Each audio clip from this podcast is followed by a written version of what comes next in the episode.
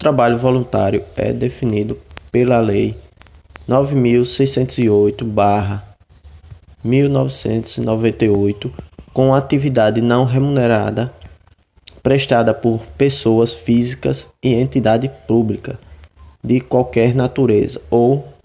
a instituição privada de fins não lucrativos que tenha o objetivo cívico, cultural, educacional, científico, recreativo